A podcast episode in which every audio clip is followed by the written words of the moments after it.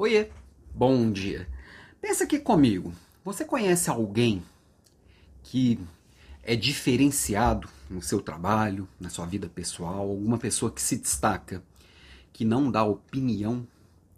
E dar opinião não é só concordar com o que está todo mundo concordando, fazer o que todo mundo está fazendo, ler o que todo mundo está lendo, não é repetir o outro. Eu sei que tem gente que prefere ser uma pessoa comum e, se, e sumir ali no meio da multidão, mas tem pessoas que querem ser diferentes, expressar a sua diferença no mundo, se destacar e ser reconhecido por aquilo que tem de diferente. Para isso, é importante ter opinião.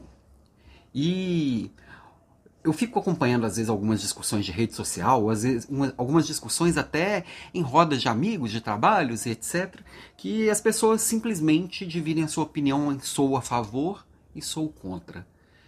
Eu acho que eu sempre acredito que o outro é muito mais inteligente do que sou a favor ou sou contra. É, entre o A e o B tem muita opção ali no meio. Tem um, um alfabeto inteiro que pode ser combinado com um monte de número e pode surgir um monte de ideias. Então eu sempre acredito que opiniões divergentes não são, não são para gerar confronto. Elas podem sim gerar algum conflito de ideias, não de pessoas. E a partir destes conflitos é que a gente vai conseguindo se expressar, é que a gente vai conseguindo se encaixar no mundo, que a gente vai se conectando com as pessoas e que os problemas complexos vão sendo resolvidos. Se a gente fosse só dividir o mundo em pequenas caixinhas, que é o que às vezes parece que as pessoas querem nos reduzir, né? Às vezes a pessoa me pergunta se eu sou a favor ou contra alguma coisa só para ver em qual caixinha que eu caibo. E, e às vezes eu dou uma bugada em alguém, porque eu sou às vezes sou, concordo com parte de uma, de uma verdade, às vezes eu até concordo com uma verdade inteira e ela acha, porque concorda com a minha verdade, que eu acredito em tudo que ela acredita. Aí depois eu dou uma opinião contrária, a pessoa fica olhando para mim e fala: mas eu achei que você era assim. Ah, você que achou? Você me mediu com a sua régua. E as pessoas estão tentando simplificar algo que é muito complexo, que se chama ser humano.